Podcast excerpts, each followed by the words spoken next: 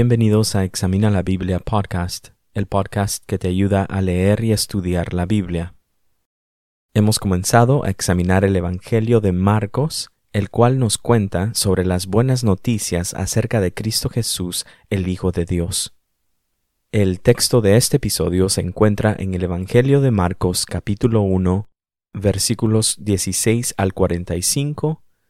He dividido el texto en las siguientes tres partes. Número 1. Jesús llama a sus primeros discípulos. Número 2. Jesús predica en Capernaum. Y número 3. Jesús predica en toda Galilea. Cuando lea el texto bíblico, lo haré de la versión Nueva Biblia de las Américas. Comencemos entonces con el número 1. Jesús llama a sus primeros discípulos. Y esto lo vemos del versículo 16 al 20, y los voy a leer. Dice, mientras caminaba junto al mar de Galilea, vio a Simón y a Andrés, hermano de Simón, echando una red en el mar, porque eran pescadores. Y Jesús les dijo, Vengan conmigo y yo haré que ustedes sean pescadores de hombres. Dejando al instante las redes, ellos le siguieron. Yendo un poco más adelante, Jesús vio a Jacobo, el hijo de Zebedeo, y a su hermano Juan, los cuales estaban también en la barca, remendando las redes. Al instante los llamó, y ellos, dejando a su padre Zebedeo en la barca con los jornaleros, se fueron con Jesús.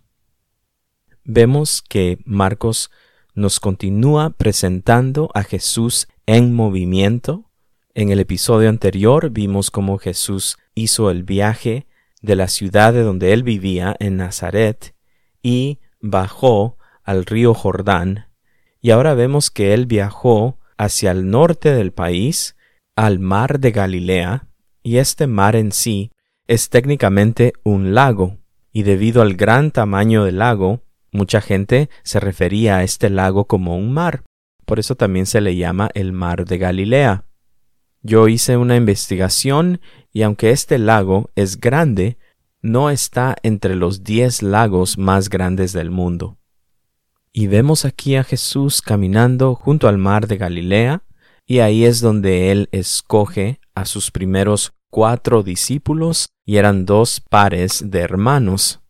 Estaba Simón y Andrés, y aquí Simón es Pedro. Jesús todavía no le había dado el nombre de Pedro, entonces aquí Marcos solo se refiere a él como Simón, pero se está refiriendo al apóstol Pedro y su hermano Andrés. Entonces de ahora en adelante le voy a llamar Simón Pedro para especificar bien de quién estamos hablando. Y ese fue el primer par de hermanos. También está Jacobo y su hermano Juan. Y aquí Jacobo también se le conoce como Santiago. Y estos dos hermanos también eran pescadores. Y aquí la ubicación es muy importante de en dónde está Jesús. El Evangelio de Marcos no nos lo dice, pero en el Evangelio de Mateo sí vemos que había sido profetizado que Jesús iba a estar en la región de Galilea. Entonces era muy importante que Jesús estuviera llevando a cabo su ministerio en este lugar específico. Dios había llamado a Jesús a ministrar en esta región. Y es aquí en esta región que Jesús elige a sus primeros discípulos. El hecho de que estos primeros discípulos fueran pescadores me llevó a preguntarme por qué es que Jesús elige como sus primeros discípulos a hombres pescadores.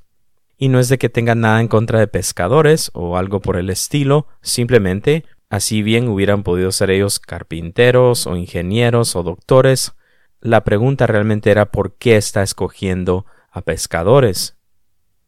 Ahora, mucho se ha escrito acerca de los discípulos de Jesús, en particular los doce que Jesús llama, que también se conocen como los doce apóstoles.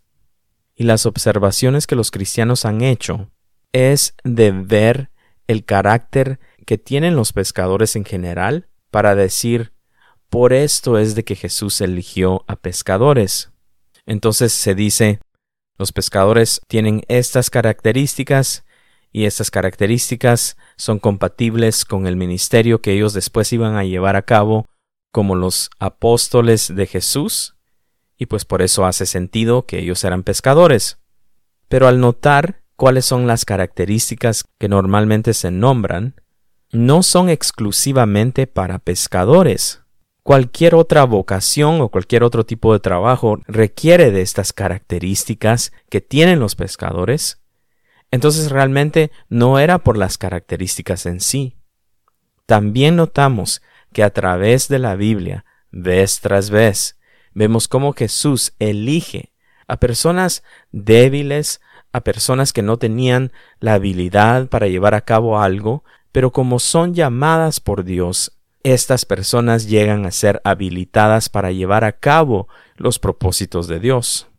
Es más, en los cuatro diferentes evangelios que nosotros tenemos en la Biblia, parece ser que ellos nos muestran a propósito que los discípulos, estos doce apóstoles, no tenían el carácter o la madurez, no tenían las habilidades necesarias para lo que Jesús los estaba llamando. Por lo tanto, la vocación de los discípulos y las calificaciones de los discípulos no era la razón por las que Jesús llama a estos pescadores. Entonces tenía que ver más con la ubicación del desempeño del ministerio de Jesús. En los tiempos de Jesús, muchas personas alrededor del mar de Galilea vivían de la pesca. La pesca entonces era una gran fuente de trabajo. Supongamos por un momento si Jesús hubiera venido en nuestros tiempos, digamos en los últimos treinta años. Y supongamos que Jesús hubiera venido a desempeñar su ministerio aquí en los Estados Unidos, y supongamos que hubiera llegado al estado de Washington en el área de Seattle entonces hubiera una gran probabilidad de que Jesús hubiera llamado a empleados de Microsoft, los que trabajan con el software de las computadoras, o empleados de Boeing, los que fabrican aviones. O supongamos que Jesús hubiera ido al estado de California, y específicamente al lugar que se llama Silicon Valley o el Valle de Silicón, Jesús quizás hubiera llamado entonces a trabajadores de Apple, los creadores del iPhone, o de Facebook, o de Google. Por lo tanto, la vocación de los discípulos no es el énfasis, el énfasis es el lugar geográfico. Lo que también notamos es de que la respuesta de los discípulos fue positiva e inmediata. Jesús les hace el llamado y los discípulos lo dejan todo. Dejaron su vida laboral, su comodidad de su hogar y de su comunidad, y también el lugar geográfico que ellos conocían, para seguir a Jesús. Continuemos con el número dos. Jesús predica en Capernaum. Y aquí lo voy a tomar por partes, y empezamos con que Jesús empieza a enseñar y lo hace con autoridad y en el día de reposo. Y esto lo vemos en el versículo 21 y 22, dice, entraron en Capernaum, y enseguida, en el día de reposo, Jesús entró en la sinagoga y comenzó a enseñar. Y se admiraban de su enseñanza, porque les enseñaba como quien tiene autoridad y no como los escribas. Capernaum era una ciudad muy pequeña, se podría decir que era un pueblo nada más, y se cree que tenía alrededor de mil a dos mil habitantes en el tiempo de Jesús. Y notamos entonces que Marcos nos deja saber y nos clarifica que Jesús empieza su ministerio y él lo empieza a hacer en el día de reposo. Ahora, el día de reposo era un día muy importante, muy sagrado para los israelitas, porque este fue el día que Dios mismo legisló para que su pueblo tuviera un día de descanso.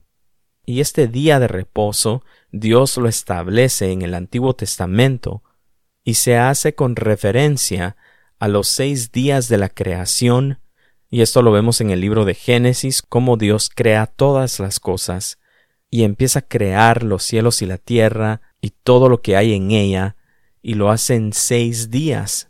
Y nos dice el libro de Génesis que en el séptimo día Dios descansó de todo su trabajo y a partir de ahí Dios establece el día de reposo.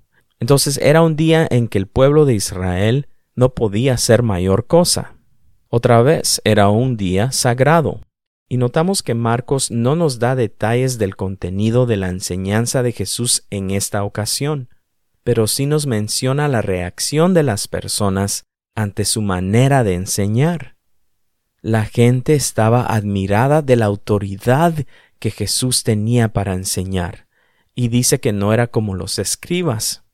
Y los escribas eran los expertos en la ley de Dios en el Antiguo Testamento, y el pueblo de Israel pudo notar una diferencia entre la manera de enseñar de los líderes de Israel en ese entonces y los escribas era un grupo de los líderes de Israel con la manera de enseñar de Jesús.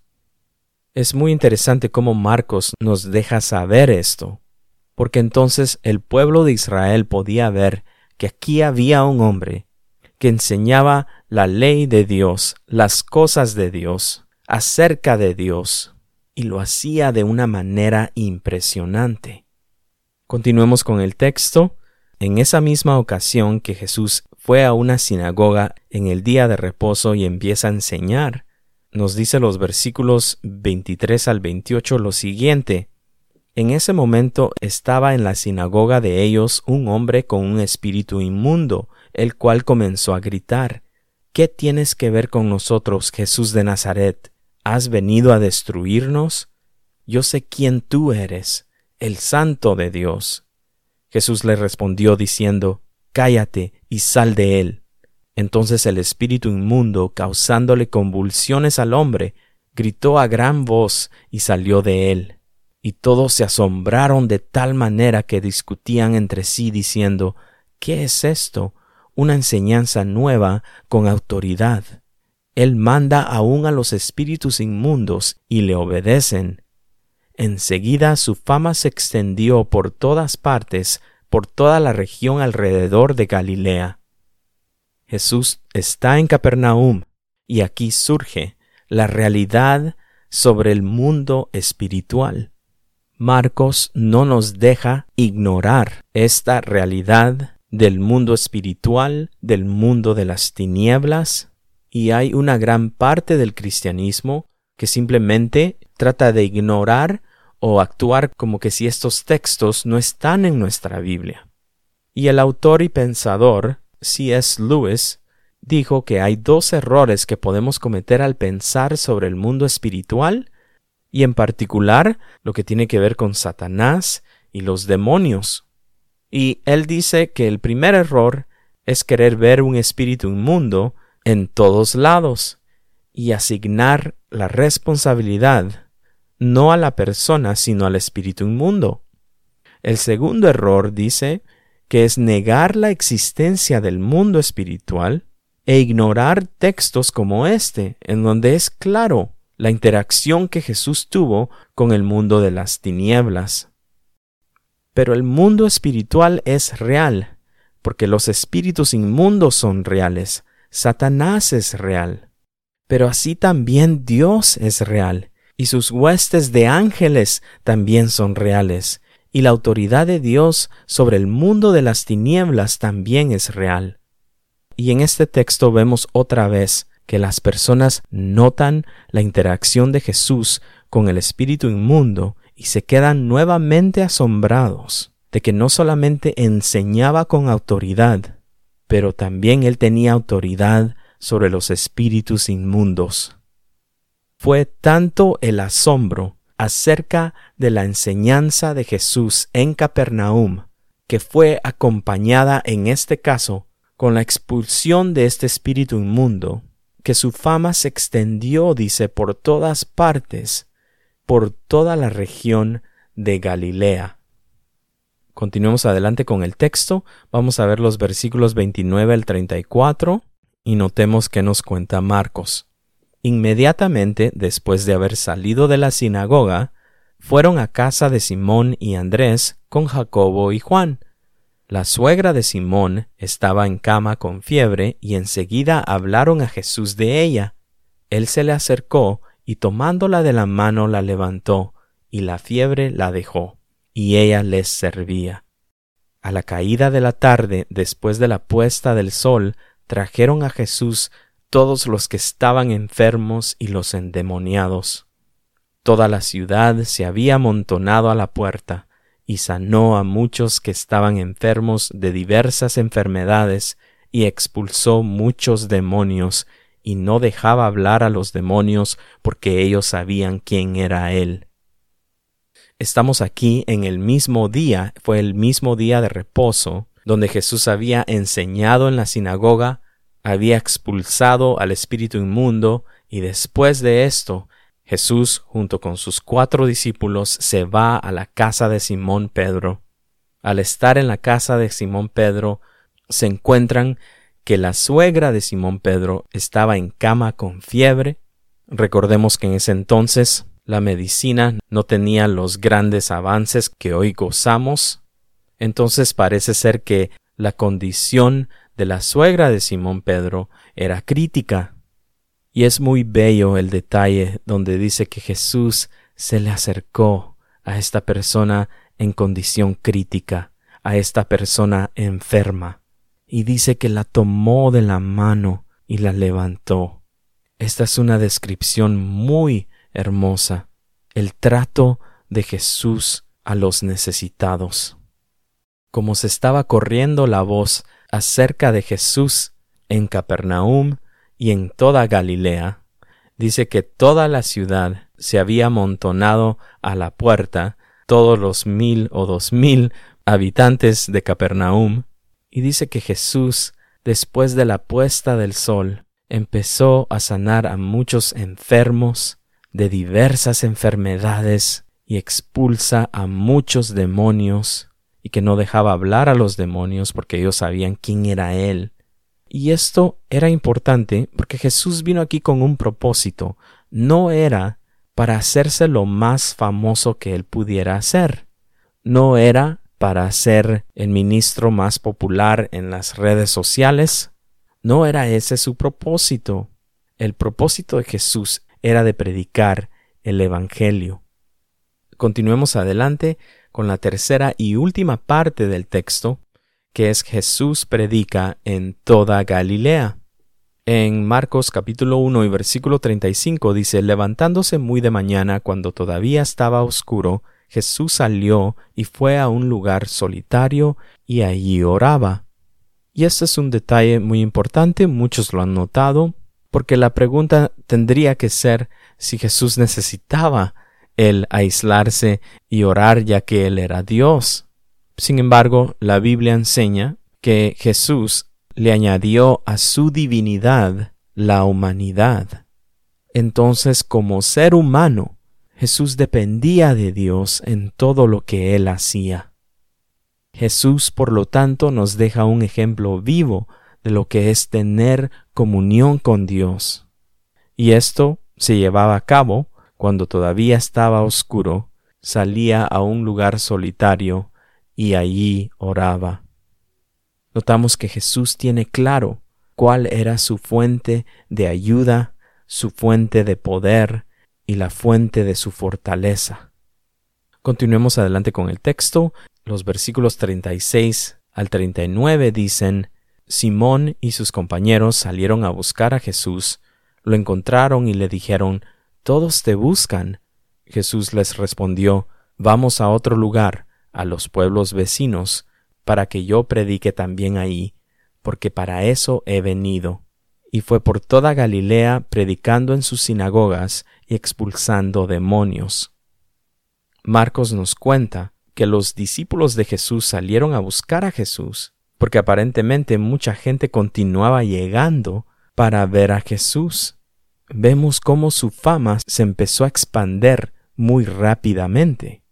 Y podemos notar que quizás la expectativa de los discípulos era que Jesús iba a empezar un ministerio desde la casa de Simón Pedro, que simplemente él iba a estar ahí en Capernaum y ahí sería la sede de su ministerio y todas las personas entonces podían llegar a él ahí. Pero no fue así.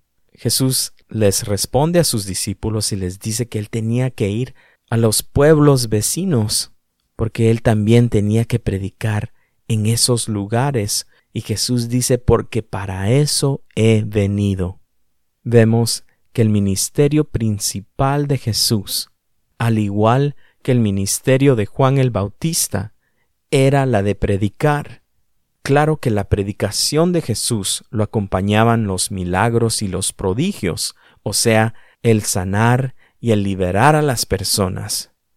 Pero estas cosas eran como consecuencia de la predicación y la enseñanza. Pero Jesús acá les deja claro a sus discípulos su propósito. El propósito era la predicación del Evangelio. El capítulo 1 termina en los versículos 40 al 45 y dice, Un leproso vino rogando a Jesús y arrodillándose le dijo, Si quieres, puedes limpiarme. Movido a compasión, extendiendo Jesús la mano, lo tocó y le dijo, Quiero, sé limpio. Al instante la lepra lo dejó y quedó limpio. Entonces Jesús lo despidió enseguida, amonestándole severamente. Mira, le dijo, no digas a nadie, sino ve, muéstrate al sacerdote y ofrece por tu limpieza lo que Moisés ordenó para testimonio a ellos. Pero él, en cuanto salió, comenzó a proclamarlo abiertamente y a divulgar el hecho, a tal punto que Jesús ya no podía entrar públicamente en ninguna ciudad, sino que se quedaba fuera en lugares despoblados y venían a él de todas partes. Aquí Jesús sana a una persona leprosa, la lepra siendo una enfermedad común en ese tiempo, y era una condición en la piel como resultado de condiciones poco higiénicas, era una enfermedad realmente grave en que era incurable, era una condición en toda la piel que era desesperante. También, de acuerdo a la ley de Moisés, las personas leprosas tenían que quedarse afuera de la ciudad, ellos no podían participar de su comunidad, ya que la lepra era una condición contagiosa. Vemos cómo el leproso se atrevió a llegar cerca de Jesús, arriesgarse a ser castigado por el pueblo, y se arrodilla ante Jesús y le dice, si quieres, puedes limpiarme. Algo movió a fe a este hombre. Sabemos que la fama de Jesús se estaba expandiendo y este hombre leproso se agarró de lo que había escuchado acerca de Jesús para ir delante de él, ponerse de rodillas en humillación y rogar por ayuda. ¿Y cuál fue la reacción de Jesús? Alejarse de él echarlo fuera por ser un enfermo leproso? No, el texto dice que él se movió a compasión y extendió Jesús su mano y lo tocó, algo que no se podía hacer, ya que esta enfermedad era contagiosa. Y él le dice, sí quiero limpiarte, sé limpio. Jesús le ordena a este hombre, ahora ya completamente sano, que no le dijera a nadie qué había pasado, sino que hiciera lo que la ley de Moisés le ordenaba a él que hiciera. Esto es, de ir ante un sacerdote para que el sacerdote pudiera hacerle una examinación física y al ver que él ya no tenía lepra, poder pasar ese chequeo y poder reintegrarse a su comunidad. Y el capítulo termina diciendo en el versículo 45, pero él, en cuanto salió comenzó a proclamarlo abiertamente, dice, a Jesús, y a divulgar el hecho, a tal punto que Jesús ya no podía entrar públicamente en ninguna ciudad, sino que se quedaba fuera en los lugares despoblados y venían a él de todas partes. Aquí vemos entonces que se complica el ministerio de Jesús, porque este hombre no le hizo caso, entonces tanta era la fama de Jesús que ni siquiera podía entrar en ninguno de estos pueblos, porque estos pueblos eran pequeños, no podían contener a tanta gente. Y fue tanta la gente que él se tuvo que quedar en lugares despoblados, dice. Esto era para que se pudiera reunir toda la gente que venía a verlo. Y Jesús continúa yendo de lugar en lugar, porque dice se quedaba fuera en lugares despoblados, entonces estuvo en más de un lugar. Y poco a poco entonces vamos a estar viendo que fueron llegando diferentes tipos de personas a ver a Jesús. Y la gran mayoría de las historias que Marcos nos cuenta suceden cerca del mar de Galilea. Termino con esto. Muchas personas, incluso algunos cristianos, solo hacen énfasis en Jesús como un buen maestro, como una buena persona, como una persona de un alto grado de moralidad, o como alguien que se enfocaba en lo que hoy en día se conoce como la justicia social. Y todas estas cosas sí son ciertas acerca de Jesús. Jesús sí es un buen maestro, es una buena persona, es una persona que sí se interesó por los pobres, en amar al prójimo, en aceptar a otros. Pero estos aspectos de la persona de Jesús no estaban divorciadas de quién verdaderamente era Él. Y ya hemos estado viendo cómo Marcos nos presenta a Jesús, el Hijo de Dios. Jesús es el Señor, a quien todo ser humano le debe su devoción. Y Jesús continúa llamando a personas para que le sigan a Él. Y Jesús continúa usando a predicadores y a maestros de la Biblia para hacer un llamado a seguir a Jesús. Y si tú nunca has escuchado el llamado de Jesús a tu vida, hoy es tu oportunidad. Y si tú en otro tiempo seguiste a Jesús, pero por alguna u otra razón dejaste de seguirle a Él. Hoy es tu oportunidad de seguirle a Él. El llamado de Jesús no es cualquier cosa, es un llamado a dejarlo todo y a seguirle a Él. Y con la ayuda de Dios, nosotros lo podemos hacer. Gracias por escuchar y hasta el próximo episodio.